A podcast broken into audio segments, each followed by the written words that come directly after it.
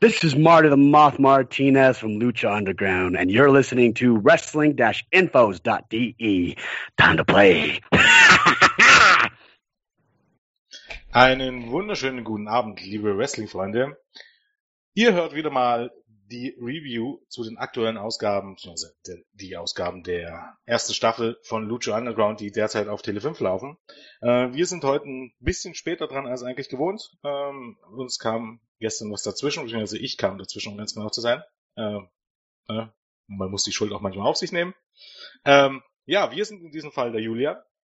Buenas tardes. Wie passend. Welche Begrüßung. Beziehungsweise Julian 2.0, äh, kennt ihr ja mittlerweile schon. Ich glaube, du hattest am Montag auch äh, die Review mit Adi gemacht, oder? Genau, das habe ich gemacht. Zu ähm, Great Balls of Fire und Balucha Underground war ich auch schon zweimal dabei, glaube ich. Ja, genau, das weiß ich. Ähm, ja, Neulinge müssen durch und müssen WWE gucken. Ähm, darüber habe ich mich schon entwachsen mittlerweile. Ja, äh, dran sind diese Woche die Ausgaben Nummer 21 und 22. Also wir sind durchaus schon relativ weit fortgeschritten mittlerweile in der Tiefe der ersten Staffel. Ähm, noch ein paar Worte vorneweg von dir?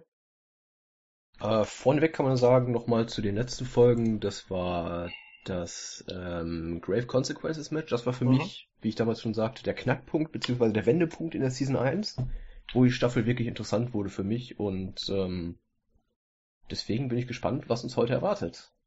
Ich glaube, du hat, hat, nee. Hattest du die erste Staffel schon gesehen? Ich hab, Oder ist das jetzt ähm, für dich ähm, auch Premiere? Nee, ich habe alles schon Nico? gesehen. Ich bin auch bei Staffel 3 relativ weit voran, ähm, hänge aber noch ein paar Folgen hinterher. Okay, ja, Staffel 3 äh, hänge ich noch definitiv hinterher. okay, ähm, sei es drum.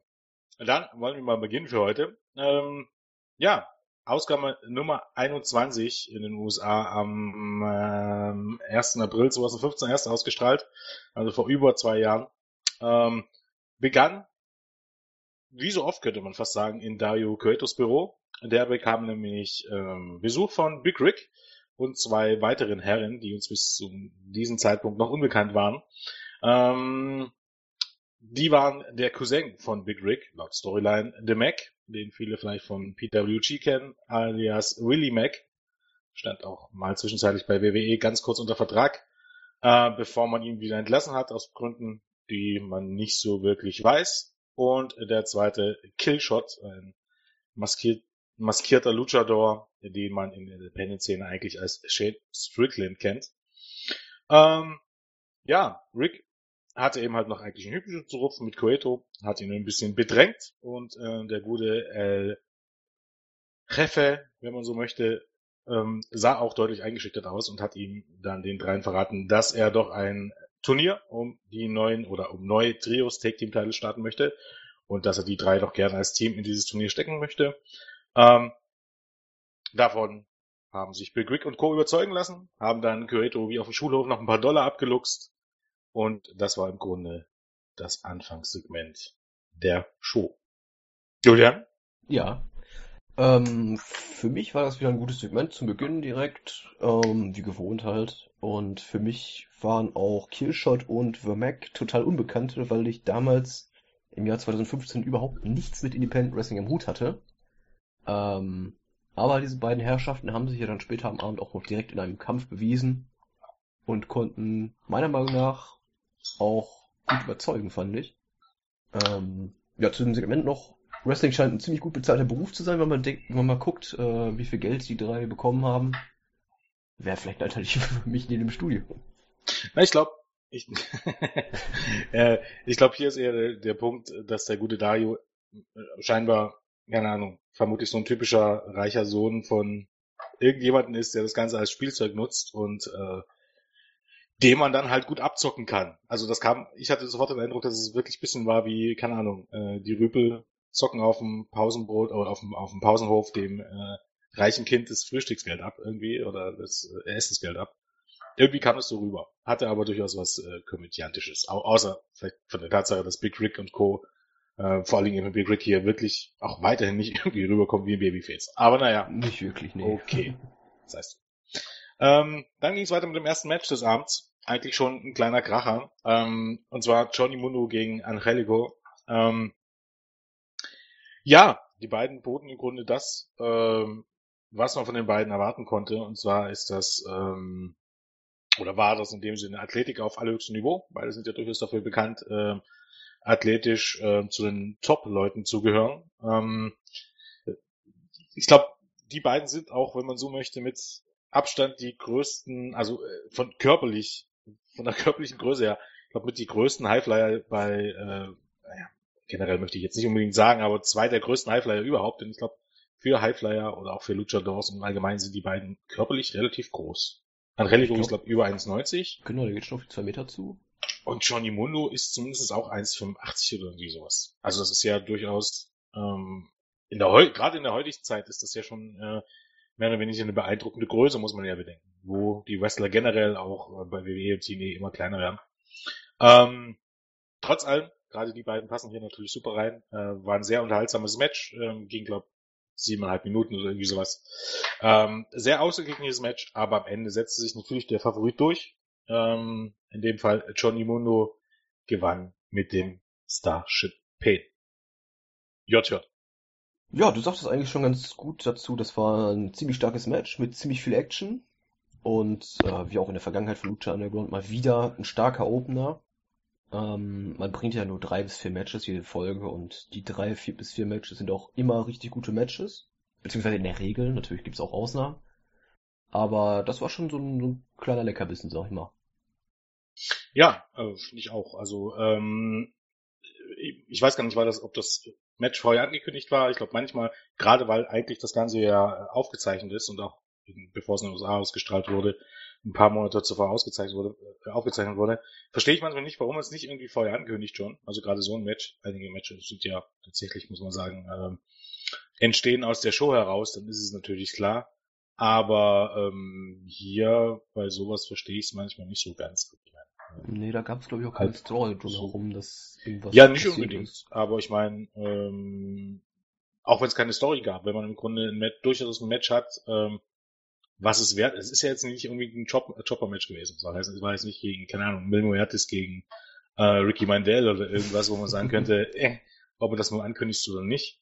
Ist Maybe eigentlich egal. Ähm, zugegebenermaßen, ich glaube, Angelico war zumindest da, zum damaligen Zeitpunkt in den USA noch relativ unbekannt. Ähm, ähm, und vielleicht ist es auch dessen geschuldet. Ähm, ja, weiter ging's mit der my mysteriösen Frau, ähm, der ehemaligen Angela Wong äh, von WWE, die etwas zu ihrer Hintergrundgeschichte erzählte und äh, dabei von einem El Draken Azeka sprach, ähm, der dabei war, als ein Monster ihre Eltern äh, tötete und sie dann unter ihre Fittiche nahm und sie trainierte, damit sie irgendwann Rache nehmen kann. Und ähm, dieser Zeitpunkt, in der sie oder an dem sie Rache nehmen möchte, scheint immer näher zu rücken.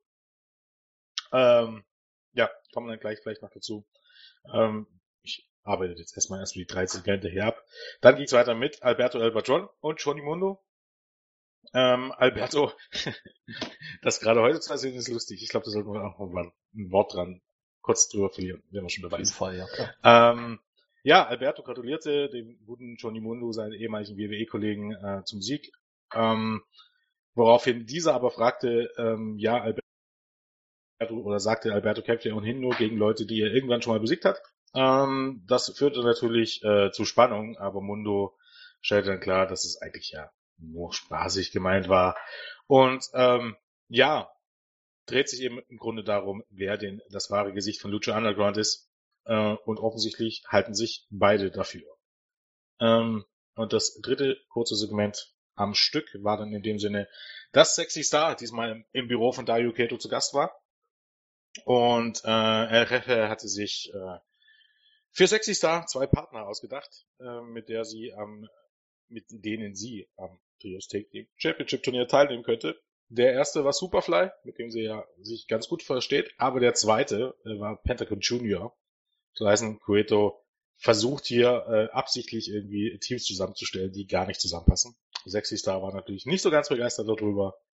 Und dann hätten wir auch dieses Segment. So, erstmal du, oder nicht? Äh, ja, zum ersten Segment, das gefiel mir ganz gut mit ähm, der mysteriösen Dame. Das war sehr schön, äh, dieser Stil war sehr schön von dem Video. wo man am Ende diese, diese Figuren im Hintergrund gesehen hat, diese, ah, wie nennt man das, die Schatten? Nee, Schatten waren es nicht. Äh, Äh, wie nennt man das denn? ich Silhouetten? Silhouetten. Genau, die Silhouetten, die beim Mhm. äh, Kampftraining waren quasi. Das sah mir jetzt wenig nach Wrestling aus, sondern irgendwie mehr nach äh, ja, irgendwie so eine langsame Kampfkunst, Sportart, irgendwie sowas in die Richtung. Aber es sah trotzdem einfach vom Stil sah es cool aus, fand ich. Ähm, das Gegenteil zum zweiten Segment fand ich, weil Alberto passt für mich so überhaupt nicht da rein.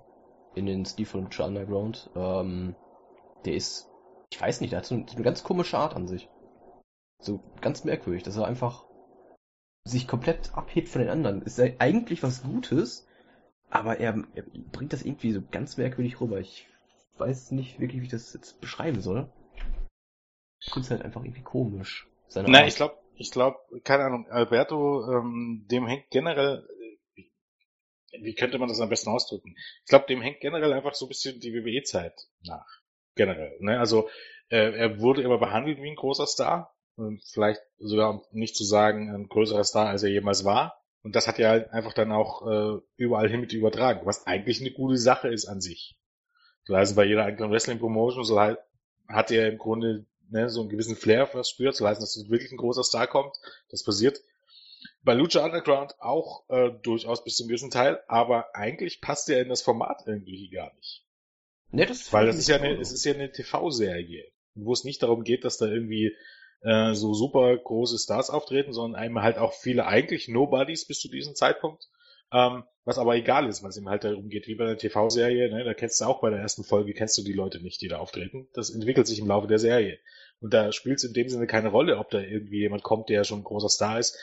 Also sagen wir mal so, El, Alberto El Patron kommt schon ein bisschen als Star rüber, passt aber irgendwie gar nicht irgendwie in das Format. Das sehe ich genauso, ja. Und wrestlerisch gleich gar nicht irgendwie. Ja. Äh, das hat man auch in der letzten Woche noch kurz angesprochen mit dem Triple A-Title, den er ja mitgebracht hat. Mhm. Das stammt ja aus einem ganz anderen Universum als von Lucha Underground. Das hat meiner Meinung nach in dem Ring gar nichts zu suchen gehabt, dieser Titel. Na, man muss aber auch dazu sagen, man erwähnt ja durchaus, ja, ich weiß nicht, na gut, die deutschen Kommentatoren erwähnen es oft, aber äh, ähm, ja, Vampiro, ich glaube, reden schon auch darüber grundsätzlich. Also Mhm. zumindest die Stories wurden damit aufgegriffen. Und ähm, in dem Fall ist es auch einfach so, man muss halt bedenken, ähm, dass Lucha Underground durchaus durch diese Zusammenarbeit eben halt auch ein bisschen da dazu da war, auch Triple A zu promoten in den USA. Welchen Sinn das jetzt genau hat, obwohl, obwohl ich weiß nicht, ob Triple A nicht vielleicht auf irgendeinem äh, amerikanischen Sender, spanischsprachigen Sender läuft, bin ich mir jetzt nicht so hundertprozentig sicher, aber die veranstalten zumindest in den USA keine Show. Also was man da genau promoten will, wenn man äh, oder warum man genau jetzt äh, Lucha Underground in den äh, USA promoten will, wenn man dort gar nichts wirklich anbietet, ist wieder eine andere Frage. Aber ich glaube, so muss man das einfach ein bisschen sehen. Zumindest diese ganze Sache mit El Texano Jr. Denn für diese Lu- Lucha Underground ähm, Storylines und Lucha Underground Shows hatte das ja überhaupt gar keine Bedeutung. Ne? Also soll heißen, diese Fehde Alberto gegen El Texano Jr., die ja beide im Grunde aus dem Nichts aufgetaucht ist, Texano Jr. noch mehr als Alberto, wo man einfach eine Fehde von AAA übernommen hat in dem Sinne und fortgesetzt hat ähm, hat man einfach durch, durchgemerkt, das galt nur dazu, irgendwie Triple A zu promoten. Ähm, ansonsten, ja. Auch das Match der beiden vor ähm, ein paar Ausgaben fand ich alles anderes gut, um ehrlich zu sein. Passt, wie gesagt, dort überhaupt gar nicht rein. Mhm. Ähm, ja, Alberto. Ähm, vor ein paar Stunden ist bekannt geworden, dass äh, TNA, ich nenne es weiter TNA, weil GFW einfach ein beschissener Name ist und für mich immer noch irgendwie, keine Ahnung, äh, ein künstliches Erzeugnis, hat vor wenigen Stunden Alberto Del Rio oder Alberto El Patron suspendiert. ähm, nach dem Vorfall äh, mit Page auf dem Flughafen, äh, auf der Startseite findet ihr die News dazu. Ähm, ja, Vorwürfe in dem Sinne von wegen häuslicher Gewalt. Ähm, ihrem Page-Brüder sagen auch, dass er sie schon seit Monaten schlägt. Ähm, eine Augenzeugin, die zumindest bei einigen Sachen zumindest richtig lag, ne, die äh, wohl gesagt hatte, ähm, dass Alberto Del Rio ähm, zu Page gesagt haben sollte, dass ihr äh, Onkel, hoffentlich, der im Krankenhaus liegt, ähm, hoffentlich bald stirbt. Äh, das wurde mittlerweile von den Brüdern bestätigt, dass er das tatsächlich gesagt hat. Ähm, die hat auch gesagt, dass die Rede von Koks war. Ich glaube, Page hat glaub, gesagt, ähm, dass Del Rio mittlerweile schon zwei Tage am Stück äh, zugekokst ist und Alberto hat gesagt, ja, das Koks ist in ihrer Tasche und bla bla bla bla bla bla.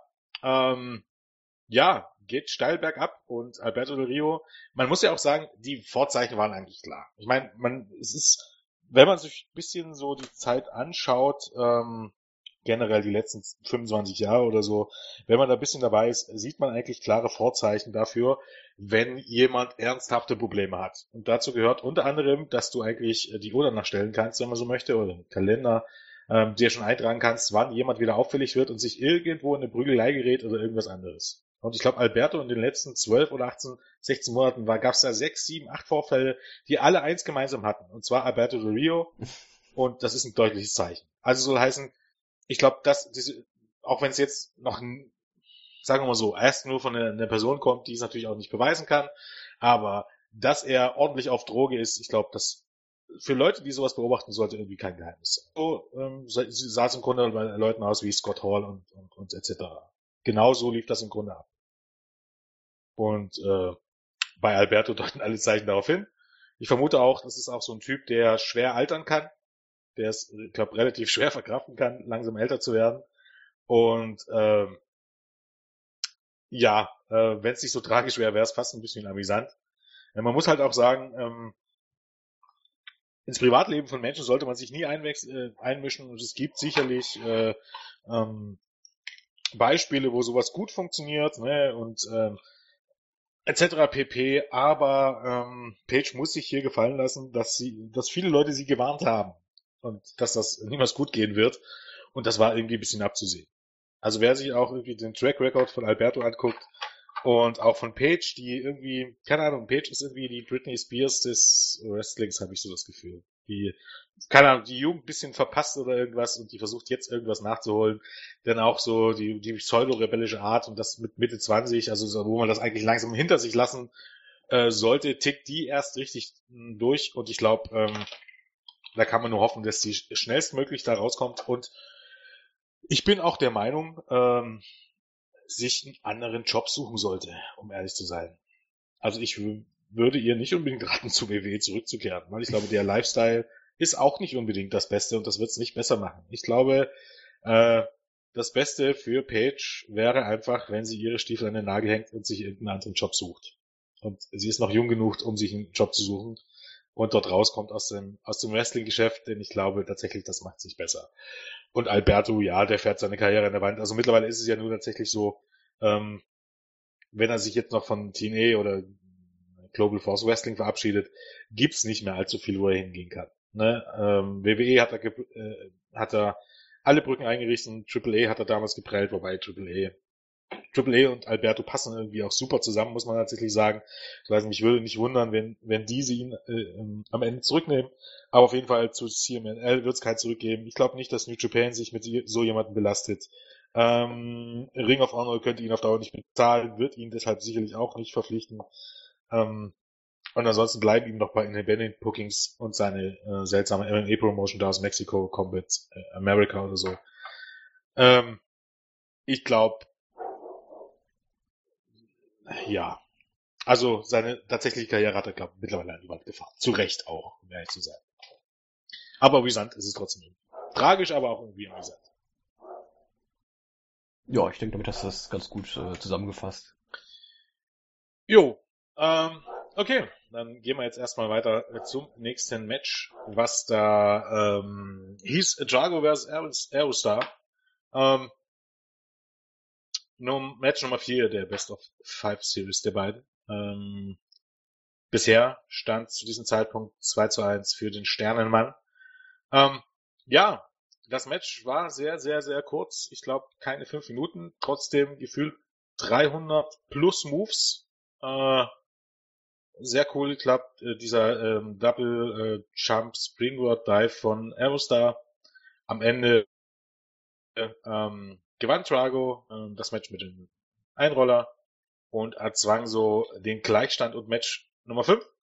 Danach reichen sich die beiden noch die Hände, aber trotzdem gab es irgendwie ein bisschen Spannung, weil eben halt jetzt ist Crunch Time und äh, jetzt zählt's und man merkte schon, da die Freundschaft auch ein bisschen ruht. Ähm, ordentliches Match, nicht super toll, waren dann, weiß nicht, es waren viele Moves in kurzer Zeit, aber ich glaube, äh, man hat sich halt hier einfach was für Match 5 noch aufgehoben.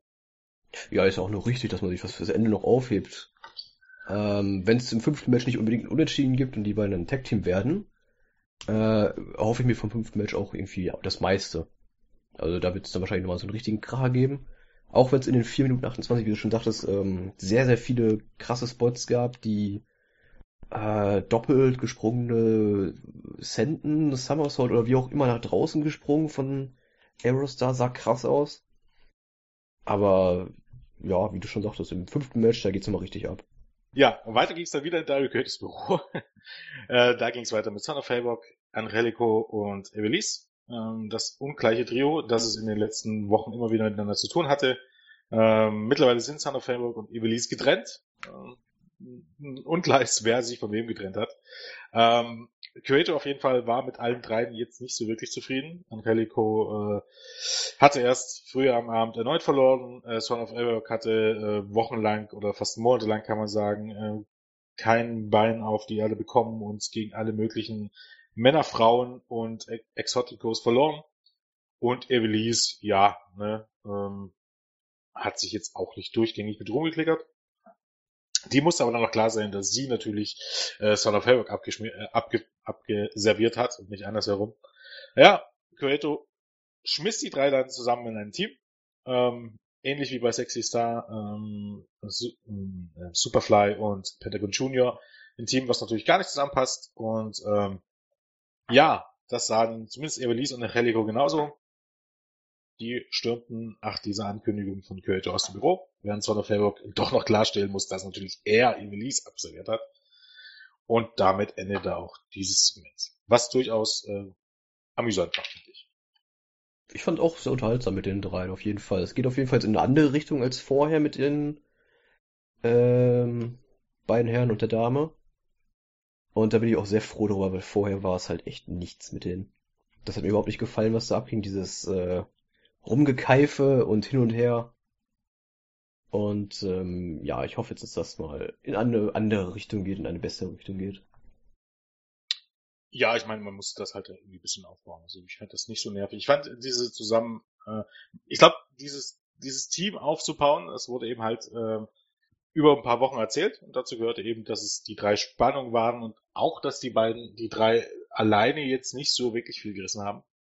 Mhm. Ist ja am Ende alles äh, Mittel zum Zweck, wenn man so möchte. So kann es natürlich auch sein. Ja, dann ist das natürlich auch voll in Ordnung. Ja. So, weiter ging's dann mit dem Main Event. Ähm, war dann tatsächlich schon das erste Match des ähm, Turniers um äh, neu eingeführte Trios Take Team Titles.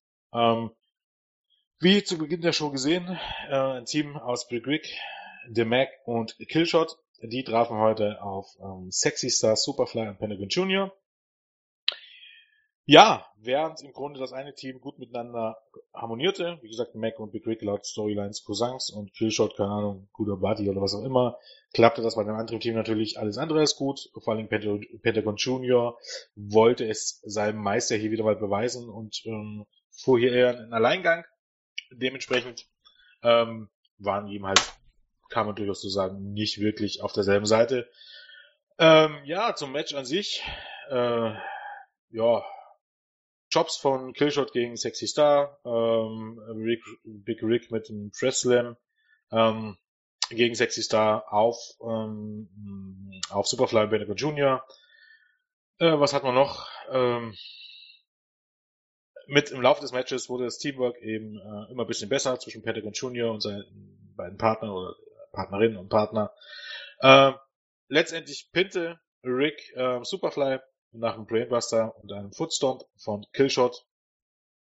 Ähm, und äh, Pentagon versuchte nach dem Match noch ähm, Superfly zu attackieren, dessen Arm zu brechen, was aber noch von Sexy Star verhindert wurde. Ja, The Mac, Big Rick und Killshot damit im Finale des Turniers um die Trios Tag Team Title und ähm, ja, angedeutete Fehde eben halt zwischen Pentagon Junior und Sexy Star. Und das war's dann auch schon mit dieser Ausgabe. Ja, da habe ich eigentlich auch nicht mehr viel zu sagen zu dem Match. Es war ein gutes Match an sich, fand ich. Ähm, die ersten Match, beziehungsweise das erste Match von Killshot und Vermerk, das ich gesehen habe. Also generell auch von den Personen hinter den Charakteren von Lucha Underground. Mhm. Und äh, vor allem The Mac hat mich damals ziemlich überrascht mit seinem Stil, den er doch im Ring geht. Der ist ja doch ein bisschen mehr akrobatisch, als man es von seinem Körperbau dann tatsächlich erwartet.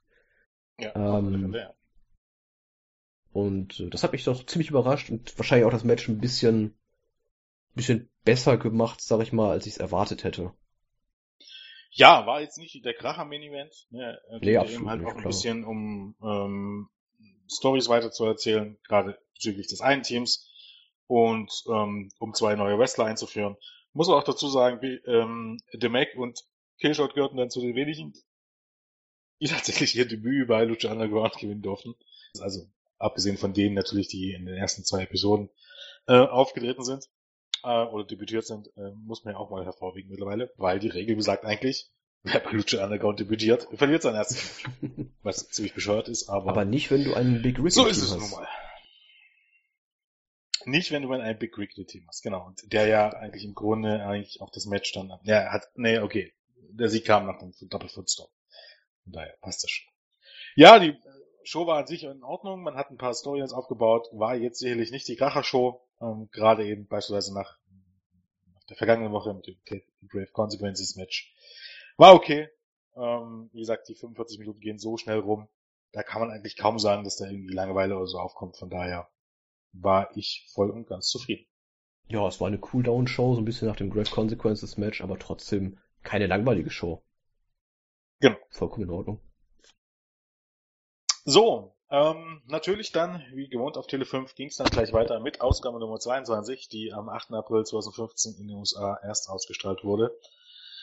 Äh, obligatorischer Videorückblick, Zusammenfassung äh, der bisherigen Ereignisse oder Storylines, nochmal aufgefrischt. Und dann, was soll ich sagen, befanden wir wieder uns im Büro von Dario Keto. Ähm, dort waren Prinz Puma und Conan zu Gast. Und äh, Kyoto möchte natürlich, dass sein Champion auch am Turnier um die Trios-Titel teilnimmt und forderte deshalb Conan und Prinz Puma auf, doch im, bis zum Ende der Show zwei Partner zu finden, die äh, Puma zum heutigen Main-Event begleiten sollten. Ähm, denn da sollte der Lucha Underground Champion seinen Titel gegen King Cuerno verteidigen. Ähm, war den beiden offensichtlich bisher neu, was ich insofern interessant finde, dass Kyoto eigentlich immer sagt, dass so ein großer Main-Event lange aufgebaut werden muss. Storyline äh, oder, oder Logiklücke, wenn man so möchte, aber okay. Ähm, ja, Puma und Colin waren wenig begeistert, wer hätte es gedacht.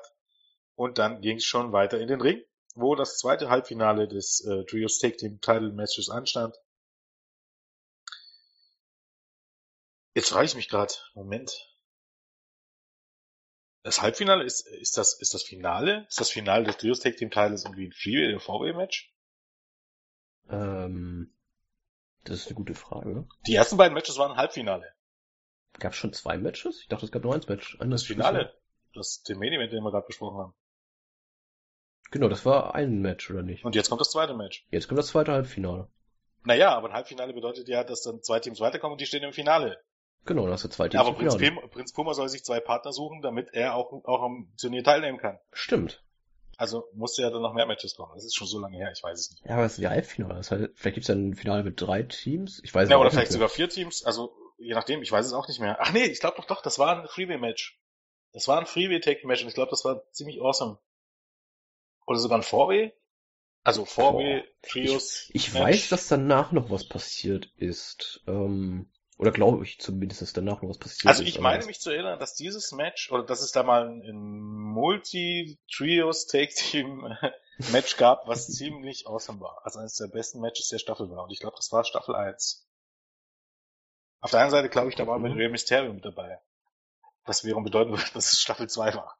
Ach naja, lassen wir uns überraschen. Fakt ist, ähm, auch das war ein Halbfinale in besagtem Turnier. Und hier trat, wie gesagt, das ungleiche Trio bestehend aus Sarah Felrock, Evelis und Helico an gegen ein Trio, was eigentlich sehr gut zusammenpasst irgendwie.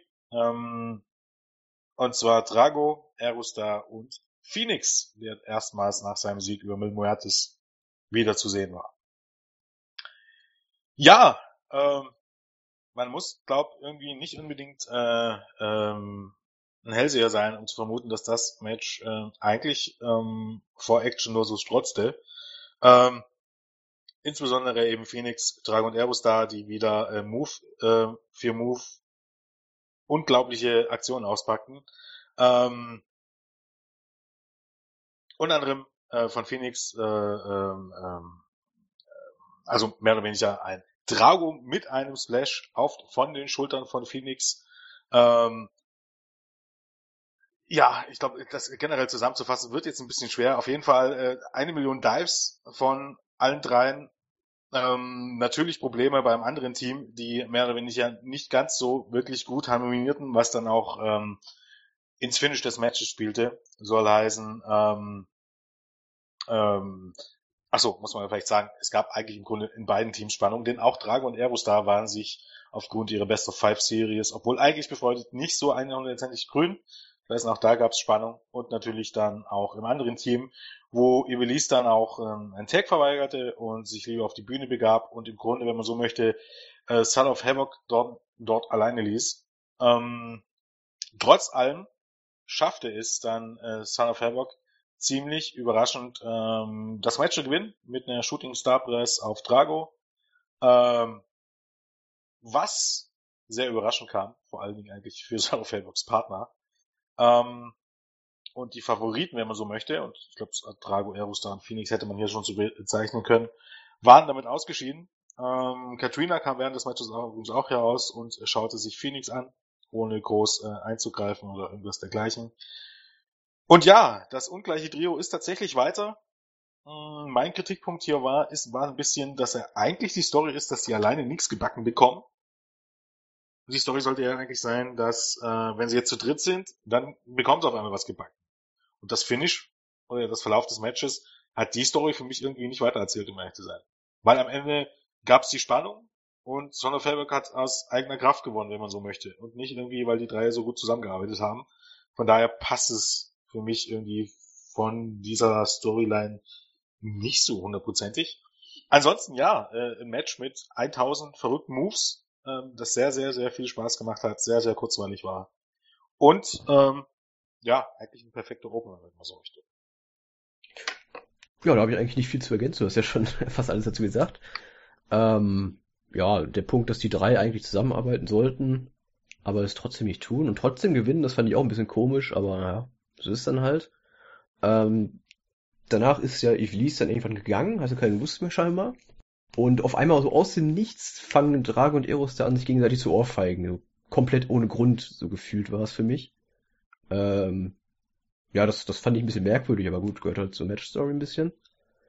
Ähm, ja, also sich gutes Match, gute Opener.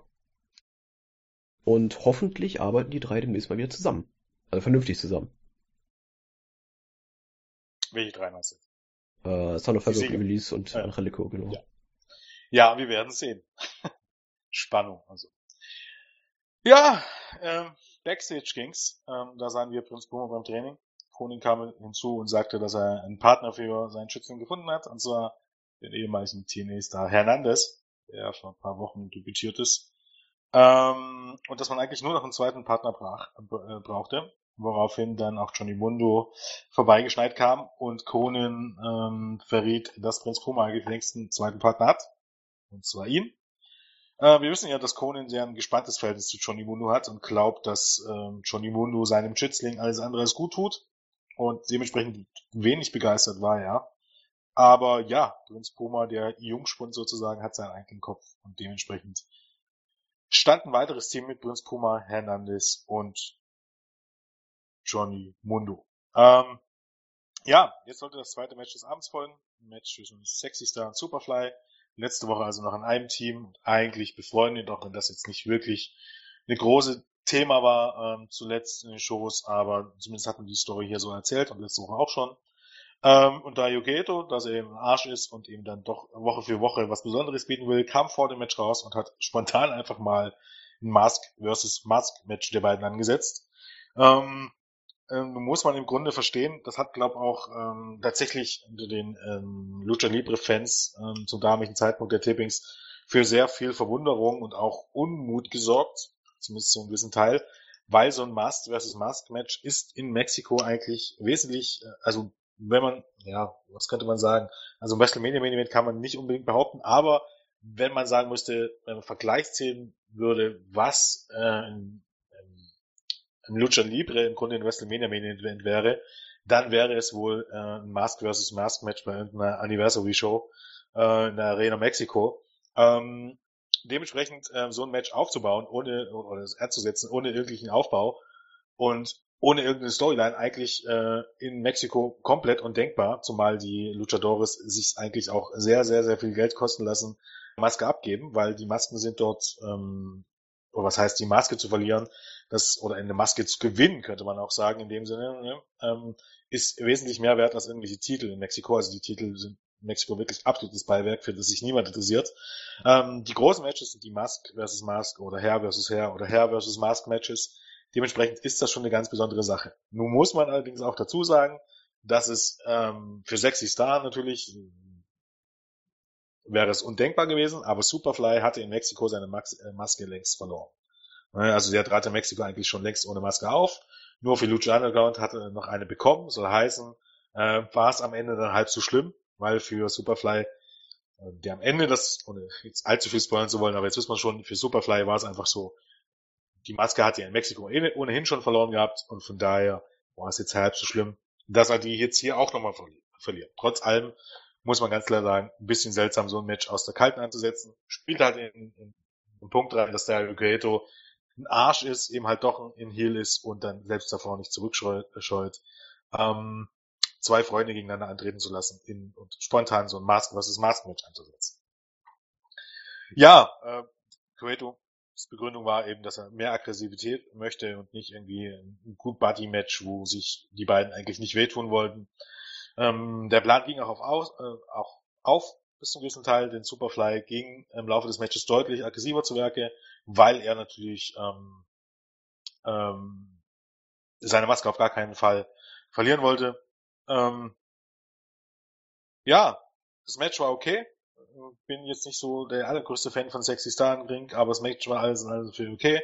Ähm, endete damit, dass ähm, Superfly eine Powerbomb zeigte, dann aber einen Moonsault daneben setzte und ähm, Sexy Star gewann mit La Magistral und nahm Superfly damit die Maske ab. Anschluss an das Match ähm, zögerte Sexy Star noch ein bisschen eben die Maske abzunehmen. Äh, aber Superfly forderte sie auf, kniete sich hin, forderte sie auf, endlich die Maske abzunehmen und äh, bekräftigte sie. Sie tat es dann auch, die beiden umarmten sich. Ähm, Superfly, wie er auch das gemacht hat, wie auch immer, hat sogar fast ein paar Tränchen verdrückt. Und ähm, als eigentlich alles nach Friede, Freude, Eierkuchen aussah, kam Pentagon Junior raus, verpasste Superfly ein Package Piledriver und brach ihn dann den Arm. Den Arm. Ähm, Sexy Star vertrieb ihn noch aus dem Ring, aber für ähm, hätte bei kam, für Superfly kam jede Hilfe zu spät. Das klingt ein bisschen martialisch, ganz so schlimm war es glaube nicht, aber zumindest für seinen Arm kam erstmal jede Hilfe zu spät. Ja, und das war es erstmal dazu. Äh, erstmal zum Segment zu dem Match nochmal ganz kurz. Äh, da würde mich mal deine, äh, deine Meinung zu Hernandez interessieren. Wie findest du den? Ähm, also zusammen bei, ich sag mal so, der, der originale LAX mit Conan und Homicide, da war er okay. Hernandez ist halt auch ein, auch ein, ein muskelgepackter Typ, der trotzdem ab und zu einen Dive zeigen kann, aber jetzt nicht so ein großartiger Wrestler ist. Und das hat sich dann auch gezeigt, dass der LAX dann zu Hernandez und Anakia, glaube ich, hieß der, was auf dem gewonnen ist, weil auch der Match wurde. Und da war er eigentlich ziemlich scheiße. Also ich bin jetzt nicht der allergrößte Fan von Hernandez, um ehrlich zu sein. Okay, weil. Hernandez ähm, ist irgendwie ein bisschen ja. der Big Rick. Ja, kann man auch nicht sagen, ein bisschen unfair. Aber es geht so in die Richtung der Big Rick von TNE, wenn man so möchte. Auch wenn das ein bisschen unfair ist. Für Hernandez. Okay, weil äh, Philipp und ich haben in der letzten Woche auch über Hernandez schon gesprochen, als er sein Debüt gefeiert hat. Und wir hatten den beide komischerweise in ziemlich guter Erinnerung von TNA. Also ich, ich fand es für mich auch merkwürdig, weil ich immer dachte, okay, Hernandez ist an sich ein guter Wrestler gewesen, fand ich. Und äh, ich dachte, ich wäre komplett alleine gewesen, aber Philipp sah das genauso. Na, Hernandez war eigentlich dafür bekannt, dass er extrem unsauber war und dass er eigentlich äh, auch im Laufe der Jahre nie wirklich viel dazugelernt hat. Also das war so ein bisschen das Goldberg-Phänomen. Also man, weil lag jetzt nicht daran, dass er nicht ein paar Moves zeigen konnte oder irgendwas, oder dass, dass er gerade auch für seine Größe auch spektakuläre Moves zeigen könnte, also zwischen konnte zwischen Power Moves und durchaus auch mal seinen Flying Shoulder Block, den er da immer nach draußen gezeigt hat. Daran lag es jetzt nicht, ähm, sondern in dem Fall lag es eher daran, dass er halt äußerst unsauber war und ähm, ich weiß nicht, wie gesagt, dieser zweite Teil von LAX war tierisch nervig auch. Mit seinem beschissenen Rumgepfeife oder so. Ähm, hat, glaub, dein Namensvetter, wir haben uns dann damals auch immer ziemlich aufgeregt. Mhm. Ähm, ja, aber wie gesagt, es gibt schlimmere, was das muss man auch dazu sagen. Okay, gut. Ja, also der erste Move, bei dem ich, äh, an den ich denke, wenn ich an Hernandez denke, ist auch direkt dieser, dieser Dive aus dem Ring nach draußen. Äh, vor allem in der Zeit, als TNA die Rampe noch in Höhe des Ringes hatte. Mhm, genau. Wenn du weißt, ja. was ich meine. Genau. Ähm, das ist so direkt das erste, woran ich denken muss bei Hernandez. Ja, genau. Ich glaube, also da geht's nicht nur dir so, um ehrlich zu sein. okay, also es war, glaube ich, wahrscheinlich auch seine beste Aktion, weil es sah bei ihm schon sehr cool aus. Muss man, sagen. Das muss man stimmt, jetzt ja. Noch irgendwas zu Sexy Star gegen Superfly? Äh, du hast ja schon angesprochen, dass äh, Superfly seine Maske schon vorher verloren hat in Mexiko. Das habe ich dann auch während dem Match, als mir das äh, gestern angeguckt habe, habe ich das nachgeguckt bei Wikipedia und das fand ich dann tatsächlich auch ein bisschen merkwürdig. Aber das zeigt halt mal wieder, dass Luchanagon ein eigenes Universum ist und mal wieder eigene Regeln hat und da kannst du auch deine Maske mal wieder bekommen. Das Match an sich war, fand ich gut. Äh, Superfly steht ja auch im Bericht, ging ein bisschen aggressiver an den Tag.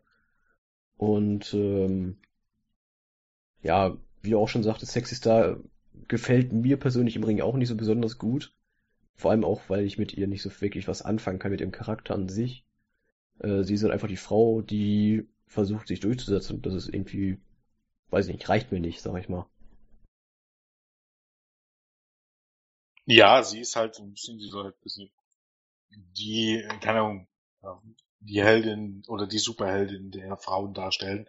Ich finde es als Charakter schon okay. Ne? Es gibt sicherlich auch, wenn an einem guten Tag kann es auch ein ordentliches Match abliefern, so ist es jetzt nicht. Aber ähm, sie ist jetzt auch nicht gerade in der heutigen Zeit irgendwie eine herausragende äh, Wrestlerin. Ja, muss man muss man schon so sagen.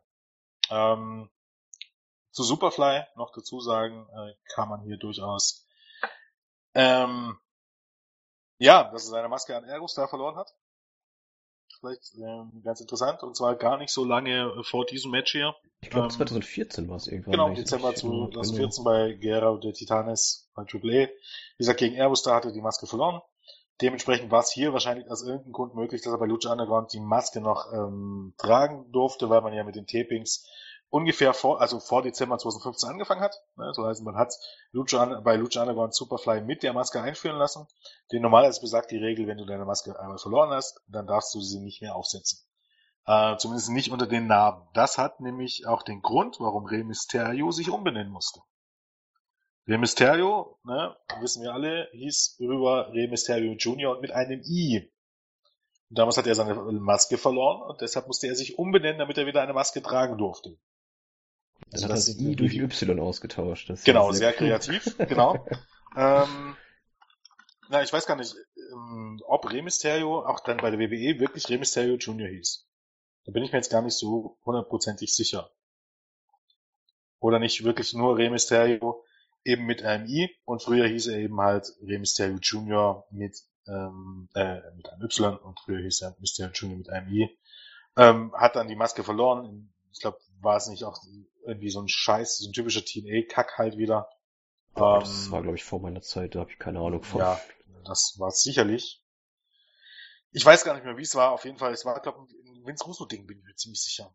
Ich bild mir ein, Vince, Vince Russo-Ding, ähm, der ähm, auf die Idee gekommen ist, dass, wie gesagt, ähm, Masken nicht ziehen im Business. Ähm, und deshalb hat er seine Maske, ach, ich weiß wieder, ich habe gerade mal wirklich geschaut, bei Super Brawl ähm, 9 im Jahr 1999 ähm, trat Rey Mysterio äh, an der Seite von Conan gegen Kevin Nash und Scott Hall an in einem Mask vs. Hair Match. Und da verlor er die Maske, weil Vince Russo der Meinung war, dass Wrestler mit Masken scheiße sind. Und ähm, ja, war natürlich ein einziger Flop. Und später entwickelte sich Rey Mysterio zum eigentlich ähm, einen der größten Merchandise-Seller der Nullerjahre, vielleicht sogar aller Zeiten. ähm, als Luchador, weil eben Vince Russo ein wichtiger Kenner ist. ähm, ja, ich glaube, hat man es eigentlich soweit. Ne? Ja, zu dem Match braucht man eigentlich nicht mehr viel sagen. Jo, ähm, ja, dann war schon Zeit für das Main Event schon wieder. Sehe ich gerade. Ähm, ja, Prinz Puma kam raus mit seinen Partnern Mundo und Hernandez, ähm, gefolgt von King Guerno, der ebenfalls seine Partner an der Seite hat. Und ähm, die hießen in dem Fall Cage und El Texano Junior. Ähm, ja, und wie es nicht anders zu erwarten, war es sofort so, dass die Partner eigentlich alle sofort mitmischten. Also ich glaube, es hat nur ein paar Minuten gedauert, als ähm, Cage und Texano sich einmischten. Ähm, ähm, Puma schnappten, so dass Cuerno dann RKO gegen den zeig, äh, gegen Puma zeigen konnte. Ähm, ja, es entwickelt sich an sich ein gutes Match, wo ich der Meinung war, dass die Leute, die draußen stehen, eher gestört haben. Bin ich zumindest irgendwie ähm, ein bisschen so ähm, der Meinung. Ähm, die mischen sich nämlich immer wieder ein, äh, zeigten auch stellenweise ähm, ähm, Dives. Ich glaube, Mundo hat einen Dive versucht, ähm, landete dann aber ähm, weil Cage und der Sexano Junior zur Seite gegangen sind, ähm, auf dem Hallenboden, auf dem Rücken. Ähm, ja, nee, ich glaube, Hernandez und Cage waren's. Ja, ist auch egal. Ähm, ja, letztendlich lief es darauf hinaus, ähm, dass King Cuerno Puma eigentlich schon fast äh, im Sack hatte, wenn man so möchte, schon im, äh, zur Position im Full of the Hand. Aber Cage und Hernandez ähm, wollten das natürlich verhindern, stiegen auf den Apron, ähm, Cuerno war davon abgelenkt, ähm, fing sich dann eine ein. Ähm, Puma wehrte Cage wiederum mit dem Kick ab und ähm, konnte dann mit seinem Finisher, dem ähm, 630 Splash, den Sieg einfahren. Ähm, nach dem Match gab es noch deutliche Spannung zwischen Hernandez und Prinz Puma, weil Prinz Puma hat zwar Johnny Mundo als Partner ausgewählt, mit Hernandez als Partner äh, der ja von Kunden ausgewählt wurde, schien er aber nicht so wirklich einverstanden zu sein. Ähm, danach entwickelte sich noch ein großer Brawl zwischen allen sechs Beteiligten, zwischen den Heels und den Faces. Und damit ging die Show zu Ende. Ja, der Main Event, ich glaube, neun Minuten. Ähm, ging ja, war ein gutes Match, wie gesagt, für mich waren es ähm, störten irgendwie. Also Prinz Puma gegen King Giano, gerade zu dem Zeitpunkt, bin ich der Meinung, dass es irgendwie nach einem ziemlich awesome Match gegangen wäre. Neun Minuten reicht auch vollkommen zu für die beiden in dem Sinne, um ein richtig starkes Match zu zeigen. Aber dadurch, dass die äh, anderen vier Clowns dann mit da drin standen, hat es für mich ein bisschen von dem Match weggenommen, ehrlich zu sein. Das Match war trotzdem sehr gut, aber äh, ich glaube, das wäre noch besser. Da müssen wir ja echt alles vorweg, ne? also ich hatte mir, wie gesagt, auch äh, viel erwartet von diesem Match äh, zwischen Prinz Puma und King Quine und für mich hat es auch ziemlich runtergezogen durch die ganzen Eingriffe und Ablenkungen von den Unbeteiligten an dem Match. Und ich hoffe, ich hoffe auch wirklich auf ein, auf ein Rematch zwischen den beiden. Weil es klingt, wie du schon sagtest, nach einer guten Paarung. Kommt bestimmt noch ein besseres Match raus als bei dem jetzt hier. Und ähm, ja, ist halt dafür da gewesen, um jetzt nochmal Spannungen aufzubauen für das Trios Title Match. Beziehungsweise für das äh, dritte Halbfinale so gesehen. Wir bleiben gespannt. Genau. Ich würde jetzt noch mal kurz schauen, was uns die nächste Woche so erwartet. Ähm, Moment. Also grundsätzlich kann man jetzt noch mal kurz bewerben, das kannst ja auch vielleicht du mal machen. Ich habe ja eindeutig mehr geredet als du, muss ich an dieser Stelle mal sagen. Bewirb mal das Interview mit. Äh, ich bewerbe das Interview, von, genau. Von Fritz. Genau, wir haben in der letzten oder vorletzten Woche ein Interview geführt mit bald auftretenden Lucha Underground Superstar Marty the Morph Martinez, der glaube ich in Staffel 2 erst so richtig. Äh, nee, Staffel 1. Staffel 1 auch schon? Also, naja, er taucht in Staffel 1 auf, aber ja, richtig durchstarten könnte man vielleicht sagen mit Staffel 2. Aber er ist in der Staffel 1 auf jeden Fall dabei. Ja, Kann Staffel nicht mehr lange dauern. Eins am Anfang, glaube ich, da gewesen in dem, ähm, das hat er uns erzählt, in dem kurzen Video über Mil Muertes ähm, als Milwaukee dargestellt wurde als äh, ja, unbesiegbarer Superstar. Relativ am Anfang, ich glaube Folge 3 war's. Ah, hier tatsächlich. Äh, Episode 36 hat ein Match. Also ist doch noch so, fünf Wochen ist es noch hin. Also er muss auf jeden Fall alle Fälle mit dabei sein, weil ja im, ja, wir wollen jetzt nicht spulen. Also er muss mit dabei sein, weil im Grunde das einer der Cliffhanger war am Ende des Finales. Das hatte was mit ihm zu tun. Stimmt, genau. Äh, ja, ich guck gerade durch. Tatsächlich, ich glaube, Folge 33 war er auch dabei. Ja, es dauert nicht mehr lang. Ja, stimmt, ich weiß nicht, wann er genau schon- sein Debüt feiert. Weiß ich jetzt nicht zu 100% genau, aber das kann nicht mehr allzu lange dauern. 28, gehen wir weiter runter. Vielleicht soll ich in eine andere Richtung gucken, das ist glaube ich klüger. Äh, Folge 28 ist es, glaube ich, wenn ich es jetzt, wenn ich es nichts übersehen habe. Ja, könnte hinkommen, ne? Alle Fälle. Ja. Und das Finale, also ähm, wie gesagt, also nächste Woche erwartet uns dann jetzt erstmal ähm, das dritte Halbfinale des äh, Turniers, ne? also Cage, King Coyano und Texano Junior gegen Hernandez, Mundo und Puma. Das erwartet uns äh, dann in der kommenden Woche, ohne jetzt wie gesagt viel sp spoilern zu wollen. Das ist jetzt kein Geheimnis. Und auch in der nächsten Ausgabe der Event wird das fünfte Match der Best of Five Series zwischen Drago und Aerostar sein. Und wir werden dann also ähm, auch erfahren, was diese besondere ähm, Chance ist, die Gueto dem Sieger der Series ähm, versprochen hat. Ja, und ansonsten kann man noch sagen, dass dann auch nächste Woche bei Episode 24, also nicht bei der nächsten Episode, der übernächsten, die aber auch am Montag ausgestrahlt wird, werden wir dann auch das Finale des Turniers sehen. Das wird tatsächlich, äh, wenn man so möchte, ein Freeway Elimination Trios Match sein. Ähm, Uiuiui. ja, genau. Da sind wir eigentlich soweit durch für heute, glaube ich. Schon wieder. Jawohl. Äh, noch zum Interview kurz. Das Interview ist somit fertig. Ich weiß gar nicht, haben wir schon geplant, wann das rauskommt? Ähm, der Plan sieht vor, und eigentlich spricht nichts dagegen, das morgen zu tun. Also morgen dann. heißt Donnerstag, den äh, 13. Juli. Wahrscheinlich morgens irgendwann. Werdet ihr es auf der Startseite sehen. Ähm, auf jeden Fall äh, sich lesen würde ich es als Lucha Underground Fan auch anhören, je nachdem. Denn ähm, hier ist es tatsächlich so, seit längerer Zeit war es mal wieder so, dass wir ähm, auch ein Video-Mitschnitt, also tatsächlich ein Audio-Mitschnitt haben, Video jetzt nicht in dem Sinne, ähm, und auch das veröffentlicht werden, weil es hier tatsächlich sich anbot. Äh, ich glaube, das Ganze ging über eine Stunde. Also eine wer Stunde, ja, genau. schreibfaul ist oder lesfaul ist, der kann sich das gerne auch anhören. Ist natürlich dann auch auf Englisch. Ähm, schriftlich gibt es das Ganze auf Deutsch und Englisch. Ähm, war ein sehr interessantes Interview. Ich durfte es mir ja schon lesen und anhören, ähm, was sich auf alle Fälle lohnt, auch wenn man kein Lucha Underground Fan ist. Ähm, spricht nicht nur über Lucha Undergrounds, über äh, ähm, Pläne, die da waren, generell über sein Leben als Wrestler, spricht auch über Deutschland, spricht über Amerika, spricht ähm, über seine Zeit ähm, bei WWE, denn er nahm ja an der vorletzten Staffel von Tough Enough teil, das war 2011, glaub, die äh, Andy Levine gewonnen hat, die kennt heutzutage keine Sau mehr. ähm, ja, über Tipps, die er von Steve Austin damals bekommen hat, etc. pp. Ähm, sehr, sehr, sehr interessantes äh, Interview, wird ein paar Tage auf unserer Startseite zu finden sein.